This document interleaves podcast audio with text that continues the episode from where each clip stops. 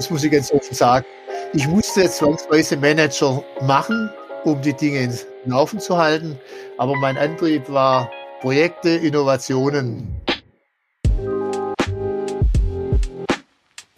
The Property, der Podcast für Immobilienentscheider.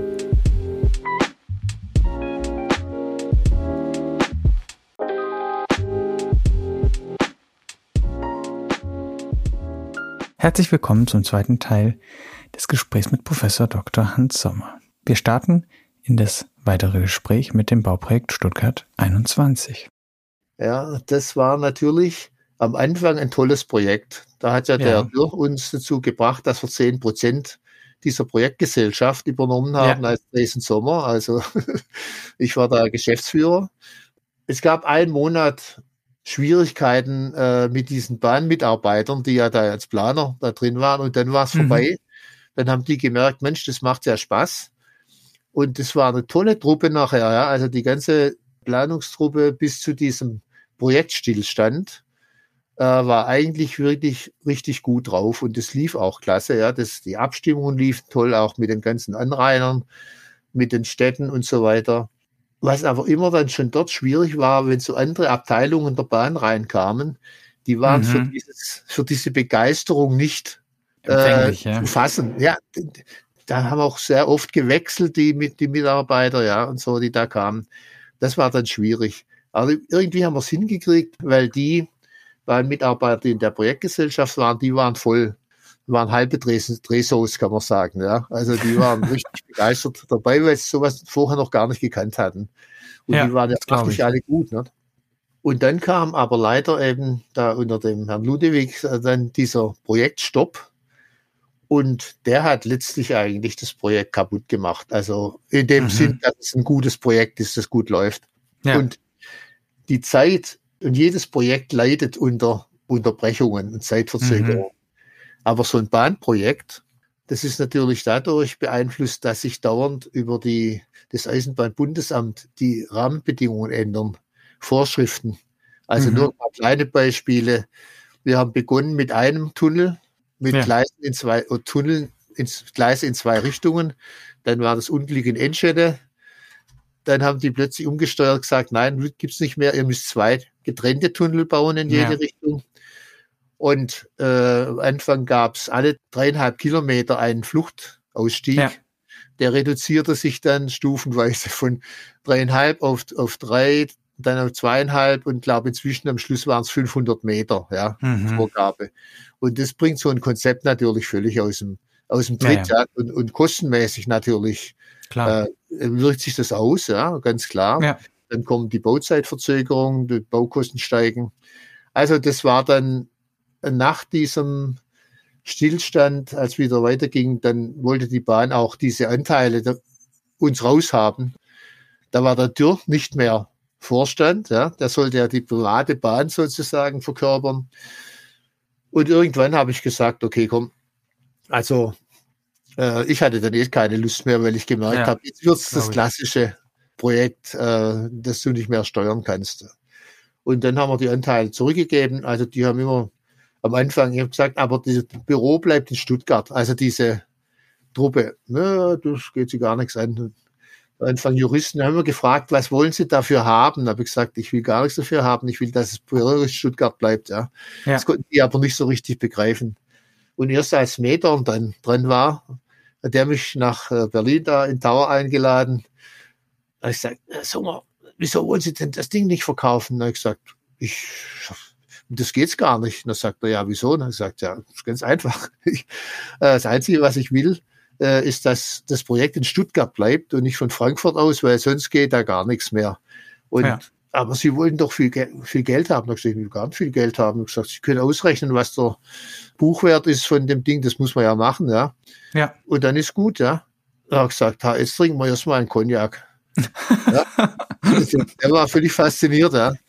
Und dann haben wir das äh, Thema erledigt und dann waren wir im Prinzip noch drin als Unternehmen, als Mitarbeiter. Dann kam aber irgendeiner bei der Bahn auf die Idee, es wäre günstiger, wenn er lauter frei, also Mitarbeiter von Firmen eine Ausschreibung macht, dass die stellen Mitarbeiter ab. Also mhm. die machen keinen Auftrag mehr, sondern ja. die stellen Mitarbeiter. Ja. Und dann haben nachher waren, glaube zwölf Ingenieurbüros, äh, haben da Mitarbeiter abgestellt und wir haben gesagt, nee, also das ist nicht unser, unsere Welt eigentlich. Ja, wir haben dann noch Projekte im Bereich Bahnhof gemacht und so. Aber eigentlich ist das Projekt von einem ähnlich wie Potsdamer Platz gestartet, muss man ganz klar ja. sagen, ja, mit einem guten Team. Äh, das hat super funktioniert, aber dann ist es zerbröselt nachher. Und da konnte eigentlich, kann da keiner was dafür, nicht? weil die Bahn, die besteht aus natürlich dem DB Netze. Der Vorstand, der Häusler, hat sich unheimlich eingesetzt für alles. Ja. Der andere war die Station und Service die haben sich auch mhm. alle unheimlich mhm. eingesetzt, auch von oben runter, ja, muss man echt sagen. Ja. Also es gab keine äh, jetzt äh, nicht mitmachen wollen, ja. Aber natürlich wurde das immer komplexer. Ja. Also das Bauherrensystem wurde jeden Tag komplexer, ja. Und bei der Stadt waren dann auch nicht mehr die gleichen Leute. Ja. Bei den ganzen Anrainern, mit denen man gesprochen hatte, waren auch in den Gemeinderäten nicht mehr die gleichen Leute. Also das war. Das dreht sich, ja. Also eigentlich war das unglücklich ausgelöst durch diese Unterbrechung meiner Ansicht ja. nach. Also das war, also man kann nachher keinem die Schuld geben und sagen, der ist schuld, dass das so lange gedauert hat. Ja. Das war einfach dem geschuldet, dass aus Gründen der Politik dieses Projekt mal erstmal gestoppt wurde.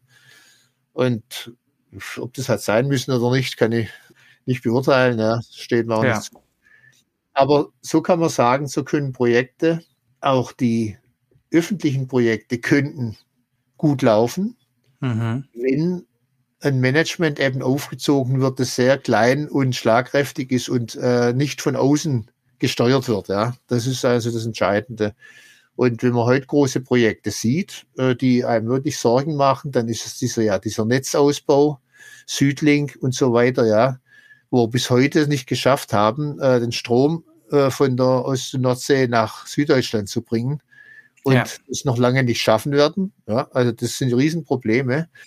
Und das ist halt, dass Projekte angegangen werden, ja, ich sag mal, im zu wenig Beachtung dieses psychologischen Anteils, ja. Weil was passiert unterwegs, ja. ja die gleichen Grünen, die die Trasse fordern vom Bund und im Land, die sitzen vor Ort und sagen, aber bei uns geht keine Stromtrasse durch, ja. Ja. Die sind in der gleichen Partei. Ja. ja. Und man reagiert vermutlich auch zu langsam und, äh, und die Überzeugungsarbeit ist nicht einfach. Ich glaube, wir waren sogar auch mal bei, bei Transnet, waren wir dabei, äh, diese mhm. Aufgabe zu erledigen für so einen Abschnitt. Das ist kommunikativ, das ist ein gigantischer Aufwand, ja. Also das muss ich ja. sagen. Und es hängt natürlich dann auch noch mit den Einzelnen ab, die jetzt das umsetzen vor Ort. Ja, ja. also da kann einer das Gleiche erzählen wie der andere oder die andere. Beim einen funktioniert es, beim anderen nicht. Die, die menschliche also die, Komponente. Ja. Diese menschliche, psychologische Komponente, die ist eigentlich immer mitentscheidend zum großen Teil, wie so Projekte gelingen. Ja, ja, das glaube ich. Und wenn es noch so viel Computer gibt. ja, da äh, können wir gerne später später nochmal drüber sprechen. Ich habe noch ein, ein Projekt mir rausgepickt, Anfang der 2000er, das OWP 11. Und ich finde das ganz spannend, weil das, was ich darüber gelesen habe, finde ich, klingt so, als könnte man das heute genauso bauen, weil es einfach damals schon so nachhaltig war und energieeffizient wie heute viele Gebäude, aber trotzdem hat irgendwie der Rest der Branche vielleicht 20, vielleicht 15 Jahre gebraucht, das zu realisieren. Warum? Ja, gut, das ist, glaube ich, so ein bisschen mein Grundsatzproblem. Ja. Äh, einer der Vorstände hat mal gesagt, Herr Sommer, Sie haben halt ein Problem, Sie sind immer zehn Jahre zu früh dran. Mhm. Dann habe ich ihm gesagt, habt ihr mal drüber nachgedacht, ob ihr vielleicht zehn Jahre zu spät dran seid, aber seitdem sind wir uns nicht so. aber es ist tatsächlich so, damals war eigentlich schon äh, das Thema, habe ich vorher angesprochen, dass wir sehr früh auf das Thema Energie gekommen sind, ja, schon in den 80er ja, Jahren. Und wir haben damals schon ein Simulationsprogramm mit dem Eberhard Österle, der war von der Uni geholt. Die haben ein Simulationsprogramm entwickelt, das war schon Anfang der 80er, wo man Gebäude praktisch energetisch darstellen konnte. Also man konnte dann genau sehen, je nachdem, was für Fenster, was für Gebäudedämmung man macht, wie sich das energetisch auswirkt. Ja. Und zur gleichen Zeit haben wir damals auch Einfluss genommen auf diese Vorschrift da mit diesen 22 Grad Raumtemperatur, die sie aus USA ja eine Zeit lang da übernommen hat. Ja, ja. Und dass das eine gleitende Raumtemperatur übergeführt wird, abhängig von der Außentemperatur, nicht, dass es bis 26 Grad gehen kann. Ja. Und dann haben wir natürlich mit diesem System eine ganze Reihe Projekte optimiert und da, man kann sagen, damals, das ist eigentlich so nebenbei gelaufen, haben wir die Branche revolutioniert. Mhm. Es haben sich die durch dieses Thema, dass man von einem zehnfachen Luftwechsel, äh, den man brauchte für die 22 Grad, plötzlich nur noch anderthalb bis zwei, dreifachen Luftwechsel gebraucht hat, ja. haben sich diese Klimageräte und auch diese ganzen Röhren ja. reduziert. Ja? Also ich ja, hatte klar. plötzlich, brauchte nicht mehr einen Meter Raumhöhe einfach nur für Klimakanäle. Ja. Und das Ganze hat dazu geführt, dass die Klimatisierung erstens mal im Betrieb nur noch halb so teuer war wie vorher. Mhm. Allerdings auch die Investition war nur noch halb so teuer. Und aber die Honorare der Fachingenieure waren auch nur noch halb so groß. Also das mhm. heißt, es war damals nicht so ganz easy, aber wir haben das ja schon früh gemacht und dann habe ich dann gesagt, auch mit dem OWP 13 haben wir ja das erste Projekt da oben bei uns ja. gemacht. Da war die Ansage, optimale Arbeitsplätze, mhm. so günstig wie möglich und so mhm. wenig Technik wie möglich. Und es muss trotzdem funktionieren. Okay. Und das Ganze war so ein bisschen, da war ich etwas noch aus meiner Zeit da am Golf unten etwas inspiriert von diesen iranischen Bauweisen, mhm. äh, die ja praktisch äh, immer so eine Art Kaminwirkung ja. haben. Die haben ja so einen Aufsatz auf dem Haus und mit ja, gewisser ja. Durchdichtung halten die ja die Häuser in der Wüste. Wenn sie unten reingehen, ist es kühl. ja, das kühl, ist ja. Und das Haus funktioniert im Prinzip genau so, hat funktioniert. Ja. In der Zwischenzeit haben sie also leider die Räume abgeschottet mit Türen, sodass die Luft da nicht mehr raus kann. Ja. Aber äh, das ist ein anderes Thema. Das hat mal gut funktioniert und es geht schon noch heute auch, aber jetzt muss man auch Technik einsetzen. Und dann habe ich gesagt, jetzt müssen wir doch mal ausnützen. Wir brauchen ein neues Gebäude. Äh, das Grundstück haben wir sieben Jahre lang erkämpft, aber jetzt machen wir auch was, wo wir technisch, energetisch das machen, was heute möglich ist. Und damals war das Thema Geothermie gerade neu, ja. Und äh, habe gesagt, das muss man mal untersuchen, ob es geht. Ja, also das ging dann das machen durfte. Mineralquellen Stuttgart schwierig, ja, also man darf mhm. nur bestimmte Tiefe runter, dass man nicht in Anhydrit kommt. Und dann habe ich gesagt, okay, und jetzt brauchen wir große Heizflächen. Und da kam damals die Idee auf, äh, diese Betonkerntemperierung ja. zu machen, also gar keine Heizflächen im Raum, sondern das Gebäude selber da zu ja. heizen.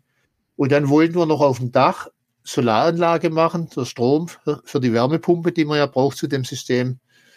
Gleichzeitig das Grünflächenamt hat äh, eine Begrünung, Dachbegrünung gefordert mhm. und hat abgelehnt, dass wir Solaranlagen machen und äh, ist nicht zustande gekommen damals, echt muss man schon sagen. Aber wir haben das dann durchgezogen. Ich habe dann einen Partner, den leider ist nicht mehr da, Ebert Österlex, der war eigentlich so der Technikmensch. Ja. Der hat gesagt, okay, ich mache das äh, als Bauherr, aber du steigst auch mit ein, ja da, da bist du auch gekniffen, wenn es nicht funktioniert. und, und dann haben wir das aber tatsächlich sauber durchgezogen. Und das hat also auch funktioniert auch heute noch. Wir mussten jetzt allerdings die Wärmepumpe austauschen. Das hätte nicht, nicht 2011, OWP 11, das war 2000 war das. Also geplant ja, ja. haben wir es 99 und 2000 bezogen. Und immerhin haben wir im Nachhinein vom DGNB äh, als erste Goldgebäude und dann nachher auch als das Platin, Bestandsgebäude ja. und so und Platin alles. Also das war einfach, um zu zeigen, selber, es geht, ja, ja. kann man machen. Und äh, ich sag mal, das ist für mich so, wenn da noch Solaranlage drauf wäre. Also ja. die, irgendwann kriege ich es noch hin, dass wir die nachrüsten, ja. dass wir den Stromteil noch reduzieren. Aber es funktioniert.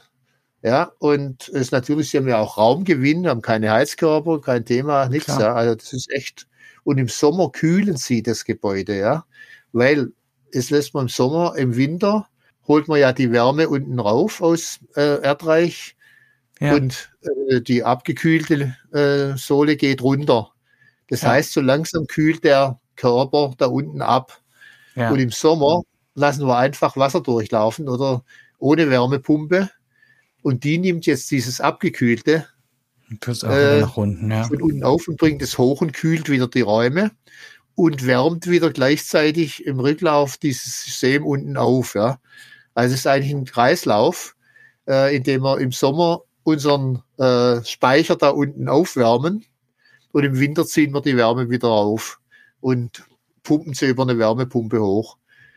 Ja, und das hat, ist einfach technologisch äh, was einleuchtend und ja. hat funktioniert und äh, bin ich auch heute noch äh, echt stolz auf das Haus, weil wir haben ja jetzt noch mal eine weitere Steigerung mit dem OWP 12, das dann komplett technisiert ist, ja, also ja. mit äh, Null Energie äh, oder Energieüberschuss.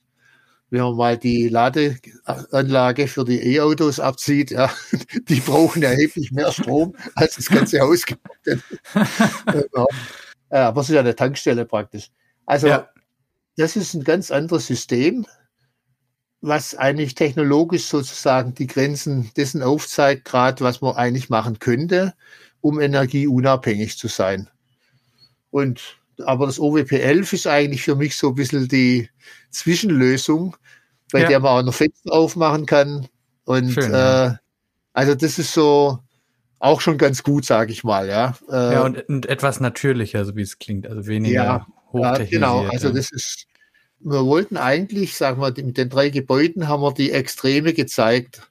Also das mhm. 13 möglichst keiner Technik, ja, also wenig. Ja, ja. Äh, das 11 so, wie es eigentlich schon ganz gut funktioniert und das äh, 12 dann mit der mit allem, ja. kompletten Technik. Also die, also dort ist keine Energie mehr, dort werden halt wahrscheinlich ein bisschen die Wartungskosten irgendwann das Thema sein, ja, die man ja. da hat. Also, aber es ist, ist toll, ja. Also muss echt sagen, es braucht natürlich unglaublich viel IT-Steuerung, Messfühler, ja, in den ganzen Räumen. Also das ist schon, schon eine komplexe Angelegenheit.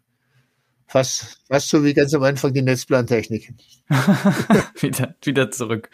Äh, Sie haben eben bei dem OWP 11 schon angesprochen, dass es äh, die Heizung und äh, die Klima wie, eine, wie ein Kreislauf funktioniert. Und das bringt mich zu einem weiteren Thema, nämlich Cradle to Cradle. Sie haben 2019 tatsächlich die EPA von Professor Michael Braungart übernommen, aber ich glaube, das war nur die Spitze einer ganz langen Partnerschaft und einer langen Zusammenarbeit. Wie haben Sie sich dem Thema angenähert? Wie kam das?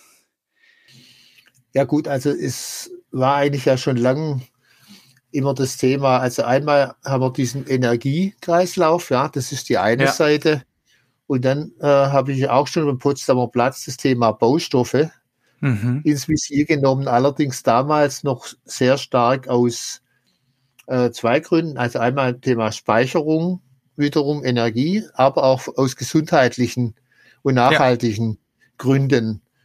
Und äh, das war ja, sagen wir, einfach bei ganzen Thema Teppichböden oder den ganzen äh, Einbauten, Schränken und so weiter, die ja, wenn sie mit den falschen Materialien gebaut werden, äh, ausgasen und äh, ja, ja. wirklich äh, schädlich sind. Ja. Und da haben wir ein Pots Potsdamer Platz ein Bauleiter äh, Ausschreibungshandbuch gemacht, das also ganz klar vorgeschrieben hat, welche Materialien verwendet mhm. werden dürfen und Prüfvorgänge äh, vorgeschrieben. Also wenn die Böden eingebaut worden sind und so, wurden nachher gemessen über Wochen, äh, ob das äh, tatsächlich so ist, wie es besprochen ja. war. Da sind übrigens auch wieder mal ein paar Sachen au ausgebaut worden. Das kann ich auch sagen. Ja. Und dann haben wir natürlich gesagt, Kreislaufthema können wir verwenden beim Wasser, indem wir also das ganze Dachwasser komplett gesammelt haben und äh, wird dann so Toilettenspülung und so verwendet und äh, gereinigt ist es unten in dem See, äh, wird es hochgepumpt, wenn oben Wasser fällt. Ja. Also das war das Zweite. Und dann haben wir natürlich auch noch das Thema Energieversorgung wieder über ein Blockheizkraftwerk. Da haben wir also die GASAG, äh, später, später der ESAG, überzeugt davon, dass sie ein Blockheizkraftwerk mitgebaut, mhm. sodass wir auf dem Gelände überhaupt gar keine Klimaanlagen oder große Übergabethema mhm. haben, sondern das sind eigentlich äh, Wärme, Kälte, Strom wird von diesem Blockheizkraftwerk geliefert. Und so haben wir mit allen möglichen, also Schalöl aus, nicht aus fossilem Schalöl, sondern aus äh, bio äh, Schalöl. Und wir haben uns da sogar die Freunde von, äh, ach, wie heißen sie, die große Umwelt, Greenpeace, ja. zu, Freund, zu Freunden gemacht, die uns am Anfang beschimpft haben, das Projekt. Hm. Und nachher waren sie unsere besten Freunde und haben in der Bildzeitung jede Woche einen neuen Erfolg gemeldet, ja, der da an der Baustelle gemacht ja. wird. Und sag mal, diese Idee ist dann einfach schon weitergeführt worden. Äh, wie kann man denn eigentlich auch recyceln? Also am Anfang war man nicht Cradle to Cradle, sondern haben einfach vom Recycling gesprochen. Ja. Äh, wie könnte man denn, also das war dann schon ein Thema, als ich es dann mitgekriegt habe, relativ früh, wie dieser Sandabbau, welcher Raubbau und was da mhm. passiert, äh, wenn man, also blöd wie man war, hat man auch selber gedacht, in der Wüste könnten sie sich Sand holen ohne Ende, ja. äh, was dann eben aufgrund der Körnigkeit nicht funktioniert. Nee, Wobei es jetzt äh, auch ein Startup gibt, die haben es, glaube ich, hinbekommen, okay. den Sand, diesen Wüstensand irgendwie mit einer Schicht zu überziehen, äh, dass der tatsächlich verwendbar wird. Ja, das ist Schön. nicht industriell, aber es könnte kommen. Ja. Ja. Diese Sachen haben wir eigentlich auch schon immer interessiert und der Peter Mösle war da auch äh, bei uns sehr stark ja. unterwegs auf das Thema. Und dann haben wir ja mit EPA, mit Braungart die Connections bekommen und versuchen heute, so weit als möglich da auf die Schiene zu kommen, wobei es eine Schwierigkeit gibt. Okay. Wenn man so ein Haus, kann man ja als Baustofflager bezeichnen, ja. ja, wenn man das richtig aufbaut. Nur ist es so, wie beim Waldbesitzer die Ernte kann erst relativ in ferner Zeit eingefahren werden. Ja? Das stimmt. Also ja. beim, äh, beim Abbau. Ja? ja. Und da muss man jetzt noch hinkommen, dass man auch Bauherren davon überzeugt. Da bin ich gerade mit Peter Mösle im Kontakt, also ich sage, wir müssen da mal, uns muss was Schlaues einfallen, wie bei der Energie, äh, ja. die mit den anderen Themen konnte ich die Bauherren immer überzeugen, dass ich gesagt habe, ihr könnt eine bessere Miete verlangen wenn das ja. Haus ökologisch ist und äh, angenehm Weniger und so weiter. Ja. Im Betrieb, ja. Ja, äh, dann, oh, ah, okay, gut, das, das hat. Das macht Sinn, ja. Das, das, Sinn, das ist auch übrigens der Blue Way, den habe ich irgendwann mal gesagt, die Erde ist blau, nicht grün, ja. Also das Grün und äh, wie sagt man die Pantoffeln da, diese früher die ersten Grünen haben doch immer so eine Schuhe angehabt. Bir Birkenstock-Sandalen. Ja, ja, genau. Nicht um Birkenstock, ja. Sondern es geht darum, Ökologie und Ökonomie unter einen Hut zu bekommen. Ja. Nur dann funktioniert es. Nur dann, ja. Also alles andere geht nicht. Und äh, das haben wir dann also die, als diesen Blue Way, äh, um uns abzusetzen vom Grün Verstehe. Ja. Äh, gemacht. Und da ist der Braungarten auch natürlich gut reingelaufen mit diesem Thema Kreislaufwirtschaft. Ja. Und die kann man ja in Teilen natürlich angehen, muss man echt sagen.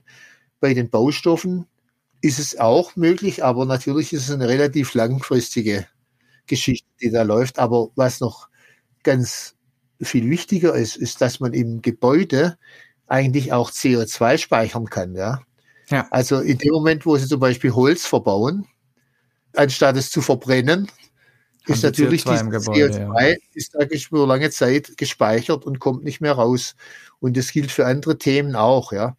Und die Idee ist auch, dass man aus CO2 ist ja auch ein Bestandteil letztlich auch der Kunststoffindustrie im Endeffekt, ja, ja über das Erdöl und so weiter, dass man chemische Prozesse hinkriegt, aus denen man wieder Stoffe mhm. herstellen kann, in denen CO2 gebunden bleibt, ja, dass es wegkommt aus der Luft und das sind alles so Ideen, die jetzt da gerade laufen. Und jetzt muss man aber, wie gesagt, vor allem, also früher könnte man Bauherrn überzeugen.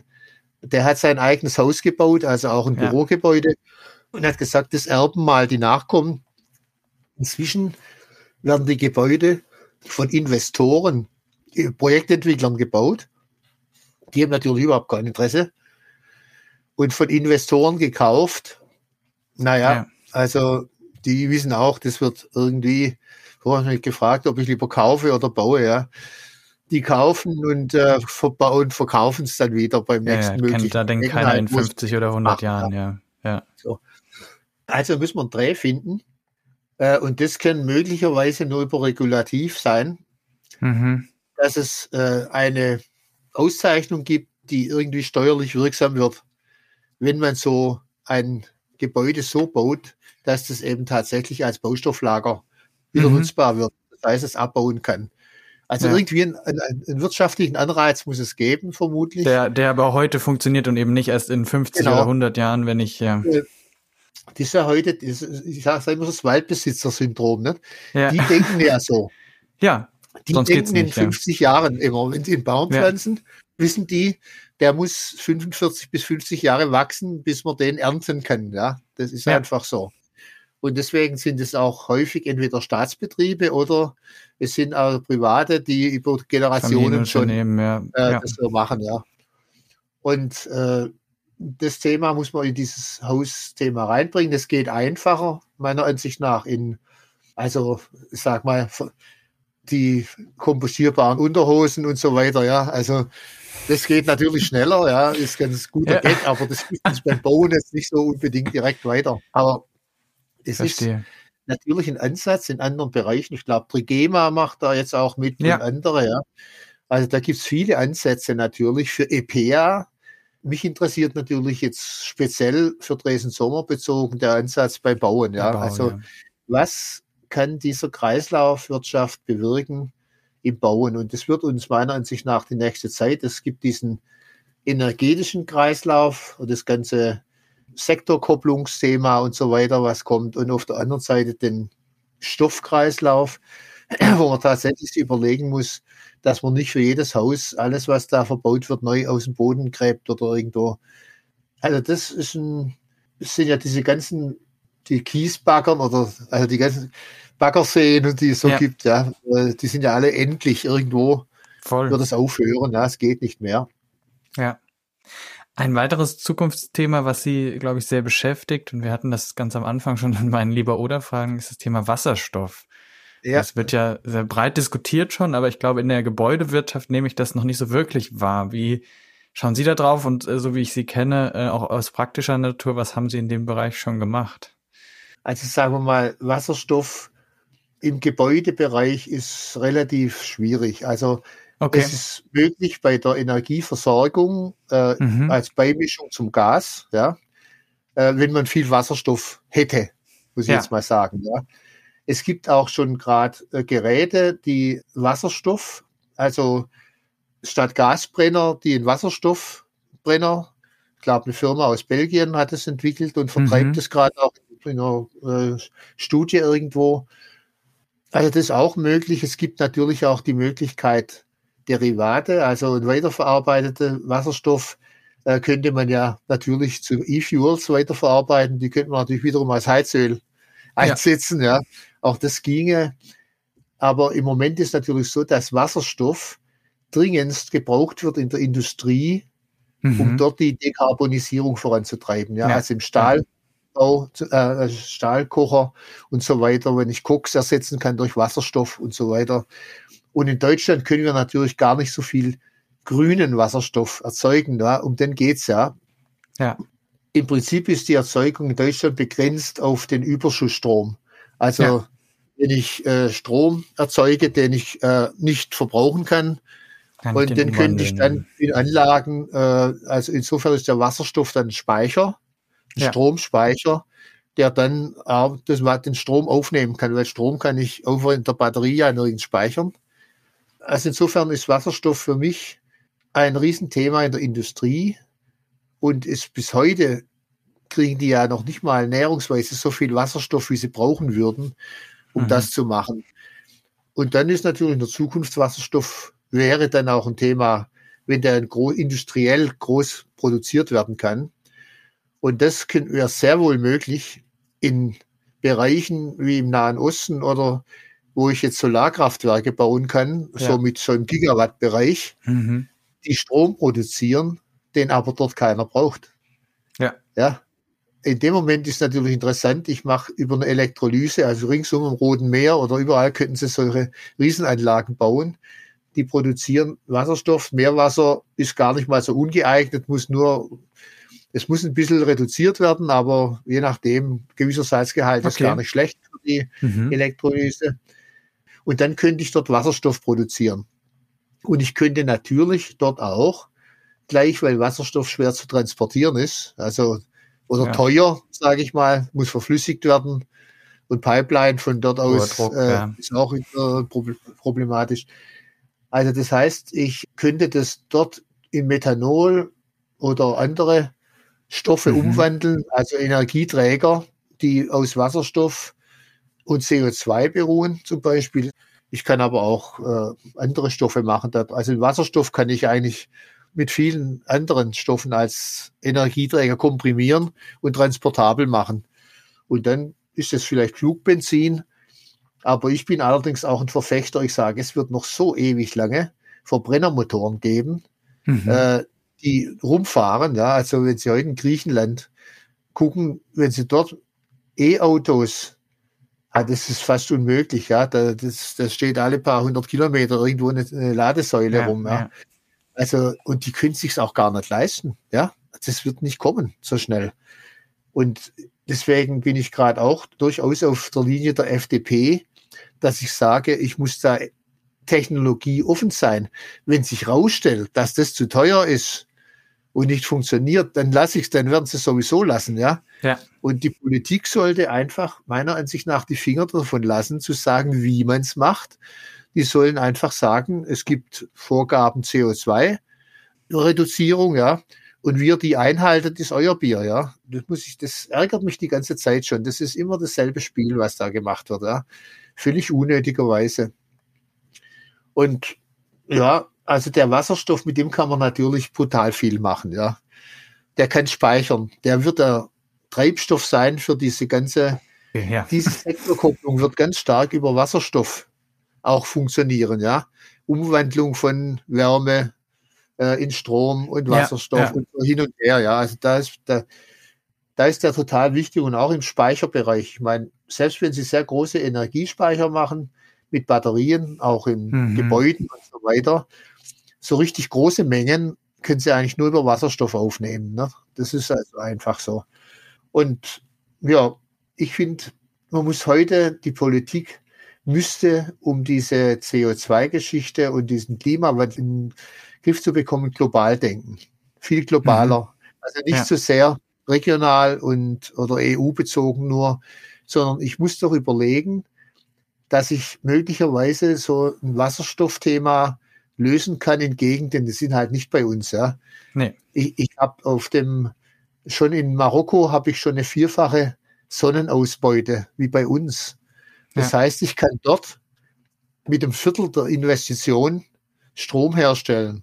Und das bedeutet, der Strom kostet nicht wie bei uns in der Produktion, mal wohlgemerkt, nicht, im, nicht wieder zahlen müssen. Ja. In der Produktion äh, vielleicht 16 Cent. Das war seither der Industriepreis, ja. Und da ist ja immer noch ein Gewinn dabei.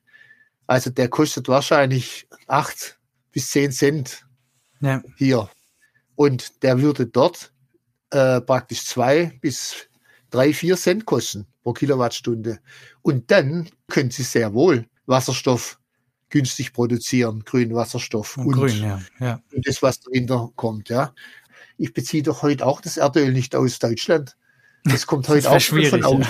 Ja, ja, ja. ja. Und, das, und so wird in Zukunft meiner Ansicht nach Wasserstoff und, Deriva und solche weiterverarbeitenden Chemikalien werden auch von außerhalb kommen. Auch für die Chemie ja. Wenn die nicht mehr mit Erdöl arbeiten, die ganze, äh, sag mal, fossile Chemie, ja, das ist ja ein riesen Industriezweig. Die brauchen ja, ja einen Ersatz, ja? ja. Und es geht nur über die Geschichte, ja. Und dann können die das auch wieder weiterverarbeiten. Also insofern ist das für mich das größte Projekt, was derzeit läuft, ist also diese Klimawende mit der Infrastruktur. Wenn sie alles, so wie es die Bundesregierung will, mit Strom und so, Sie müssen die ganze Infrastruktur überarbeiten. Vom kleinsten. Anschluss an. Ich habe bei uns in der Gegend den letzten Anschluss bekommen mit, äh, wie müsste es, 22 kW Anschluss. Also ja. Da muss man über die ENBW gehen, kriegt einen extra Zähler mhm. und alles. Übrigens ja. haben Sie im Tannenberg in Böbling den letzten Anschluss. Wir haben keine Kapazität mehr frei. Keine Leitungen. Ja. Das heißt, der hat gesagt, wenn das wirklich kommt, da müssen wir das ganze Stromnetz ja. von unten rauf nach oben alles alles anpassen. Ja. Eine irrsinnige Aufgabenstellung. Auf jeden Fall, ja. Da redet aber keiner so richtig davon, ja. Das ist, das kommt halt alles irgendwie. Ja. Bevor wir äh, auf meine Abschlussfrage in die Zukunft schauen, würde ich noch einmal gerne zurückschauen. Ich habe in der EZ in einem Kurzinterview von Ihnen gelesen, äh, dass Sie auf die Frage, welche berufliche Entscheidung würden Sie gerne revidieren, geantwortet haben, unser Unternehmen so groß werden zu lassen. Möchten Sie das erklären? Ja gut, ich meine, man kann das ja nicht verhindern, aber sag mal, ja. es, es, es war also ehrlich gesagt nie mein, mein Antrieb. Ja, also das okay. haben Sie vorher erkennt, erkannt. Dieses Wachstum ist eigentlich immer über die Projekte gegangen, ja, über die ja. Innovationen, die Projekte. Und das war für mich auch ein Wachstum, wo die Mitarbeiter mitgewachsen sind, sage ich jetzt mal. Mhm. Inzwischen ist natürlich dieses Wachstum geht weiter drüber raus. Das heißt, inzwischen äh, setzt man sich natürlich schon Zielmarken bezüglich Wachstum, ja, die erfordern, ja. dass man eben wächst, ja, um die zu ja. erreichen. Mhm. Also es hat sich umgekehrt. Also ich habe früher natürlich auch gesagt, okay, äh, wir müssen mindestens so viel Umsatz machen, dass die Mitarbeiter, die da sind, beschäftigt sind. Klar, ja. Ja, das war klar. Und das, was draufkommt, okay, ist Schön. auch gut. Ja. Und es sollte schon ein bisschen was sein, dass da auch Entwicklungsmöglichkeiten da sind für die Mitarbeiter und so weiter. Aber es ist natürlich äh, ein völlig anderes Unternehmen, wenn Sie, ich sag mal, also bis, bis in die Größenordnung von 900, glaube ich, habe ich noch fast alle gekannt, ja. ja. Äh, zumindest mal die ganzen äh, Partner und so, ja. Und, und, ja. Uh, aber die meisten Projektleiter auch. Ja. Also heute ist es ja völlig unmöglich, also man kennt die ja nicht mehr. Da gab es noch Büroseminare, wo alle dabei waren, riesige Partys. Äh, es ist nicht mehr möglich, ja. Es ja. ist einfach.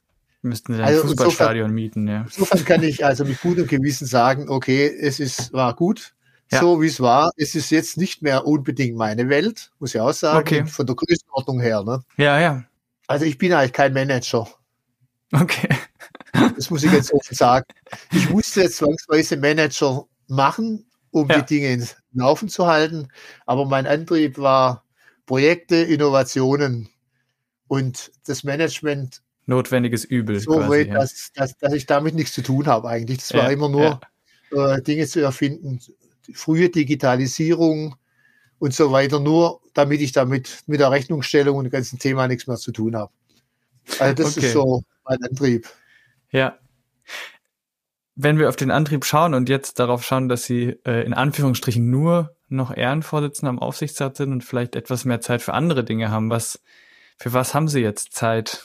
Was machen Sie jetzt? Also ich bin ja gleichzeitig noch Vorsitzender des Konsortiums, ja, äh, okay. habe also mit den ganzen Themen da schon noch zu tun. Okay. Aber die andere Frage ist, äh, also seit ich jetzt aus dem Aufsichtsrat raus bin, habe ich überhaupt keine Zeit mehr gerade. äh, also äh, jetzt kommen Anfragen von allen Seiten. Ja, du hast doch jetzt Zeit, ja, kannst du nicht ja. das? Äh, also gerade wollte mich da so ein großer Entwickler in Frankfurt äh, ein, einschalten. Der will sein Unternehmen neu aufstellen in Richtung also nachhaltig und so ja, weiter. Ja, ja. Äh, ich sage, ja, können wir uns ja mal treffen. Ja, nee, sagt er, da müsstest du schon äh, schon mit rein in den Board irgendwo und so. Und dann gesagt, mm. oh, das ist jetzt nicht mehr mein äh, Antrieb, muss ich sagen. Ja, also okay. ich mache nach wie vor noch hier die für den Jahresbericht so den Hauptartikel oder Leitartikel und solche ja. Dinge, die machen mir auch Spaß. Und ich bin auch dabei bei irgendwelchen Konferenzen und so weiter, wenn es gerade um diese Energiethemen und das andere geht. Mhm. Also ich musste mich noch nie um Arbeit bemühen. Das glaube ich. Und ich habe jetzt auch nicht ein das Gefühl, da müsste ich mir Gedanken machen, ja, was ich jetzt machen soll. eher eher okay. ist immer die Frage, wie kriegst du es unter einen Hut, ja, also. Verstehe. Ruhestand ich also nicht, nicht in Sicht. Habe ich noch nie drüber nachgedacht und äh, ich glaube, das fange ich auch nicht mehr an, ja, also. Okay. Schön. Ich glaube, wir haben äh, die Zeit ausgereizt. Äh, ich bedanke mich sehr für die Offenheit und für die vielen Einblicke. Ich bin beeindruckt, was Sie alles äh, gemacht haben und was Sie heute alles geteilt haben. Ich äh, muss das selbst nochmal verarbeiten. Ich hoffe, Sie hatten auch ein bisschen Freude und ich habe passende Fragen gestellt und nichts vergessen. Danke, Herr Professor Dr. Sommer, und ich wünsche viel Erfolg beim Auswählen der nächsten Herausforderungen, die da so auf Sie eintreffen. Ja, vielen Dank. Mir hat es auch Spaß gemacht und ich hoffe, Sie können was verwenden davon. Ja. äh, das stimmt. Es ist ja dann die Schwierigkeit, die Dinge so zusammenzuschneiden, dass da was äh, Nachvollziehbares rauskommt nachher. Das kenne ich schon, ja. Aber Kriegen wie gesagt, hat auch Spaß gemacht und äh, schön. Ja, ich wünsche Ihnen viel Erfolg bei dieser äh, Schneidearbeit. ich weiß. The Property, der Podcast für Immobilienentscheider.